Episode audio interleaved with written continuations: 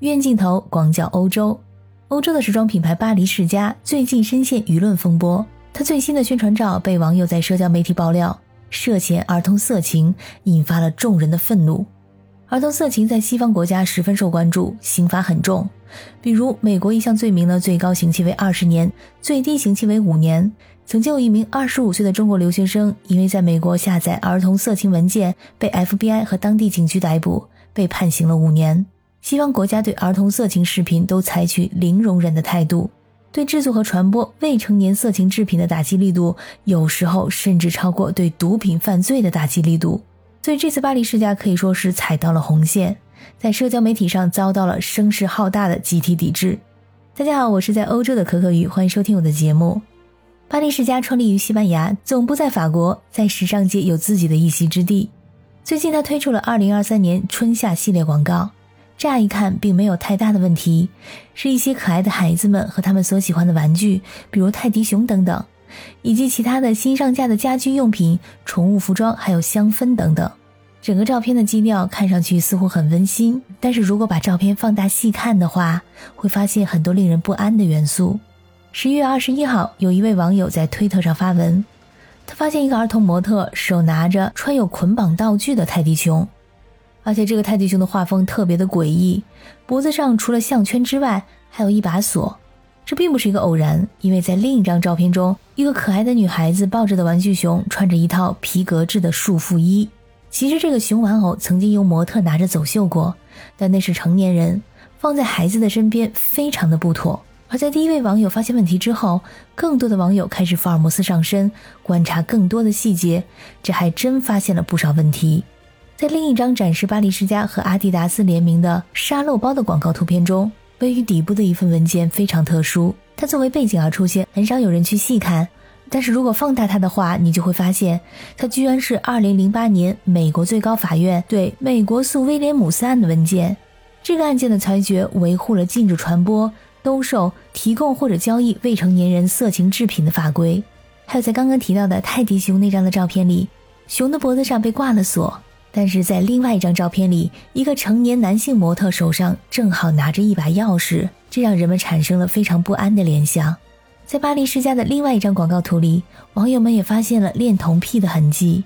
在一位法国知名女演员拍摄的广告大片中，她身后桌子上有一本书，而这本书的作者充斥着恋童癖、血腥仪式、黑暗宗教、神秘主义、种族主义的主题，而且曾经出现过大量儿童裸露的画面。这么多的细节不可能是巧合，特别是那份文件，证明了巴黎世家确实是在打儿童色情的擦边球。看到这些之后，网友们开始强烈的谴责巴黎世家，并且在社交平台上掀起一场讨伐并且抵制巴黎世家的活动。在抵制巴黎世家的这个标题下，他们愤怒地说：“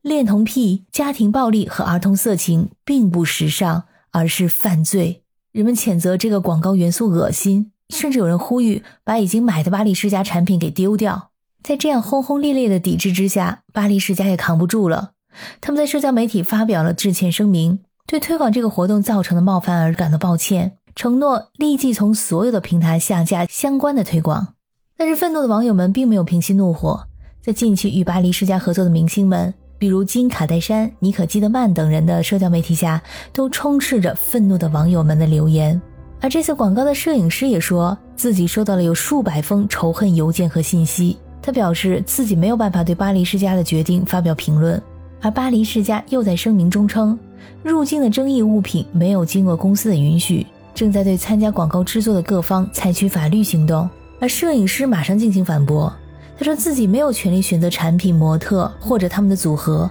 他作为一名摄影师。只是被要求为场景打光，并且按照自己的标志性风格进行拍摄，和一般的商业拍摄一样，宣传的方向和出镜的事物选择权并不在摄影师的手里。所以巴黎世家这个甩锅啊，也没有甩成功。这样正式的宣传活动，难道说创意总监、文案、网页设计师、设计机构员工、制片人、经理、广告商等等，没有一个觉得不对劲的吗？这也太说不过去了吧！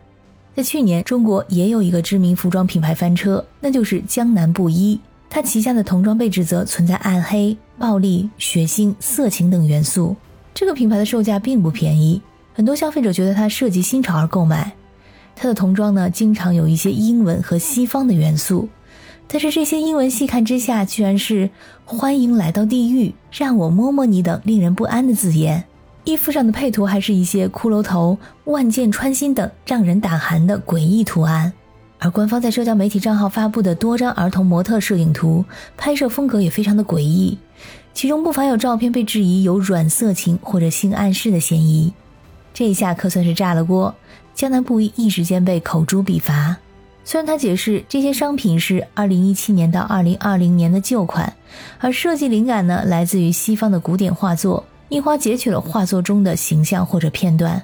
但是多位服装行业人士认为，商业的设计应该有尺度感，这一类图案出现在童装上显然是不合理的。而这次的巴黎世家事件，无论危机公关处理的如何，巴黎世家的品牌形象可以说是大受影响。这也没有什么值得同情的，谁让他们踩到了红线？做服装和做人一样，必须要有道德底线。感谢你收听本期的鱼眼镜头，我是主播可可鱼，我们下期再见。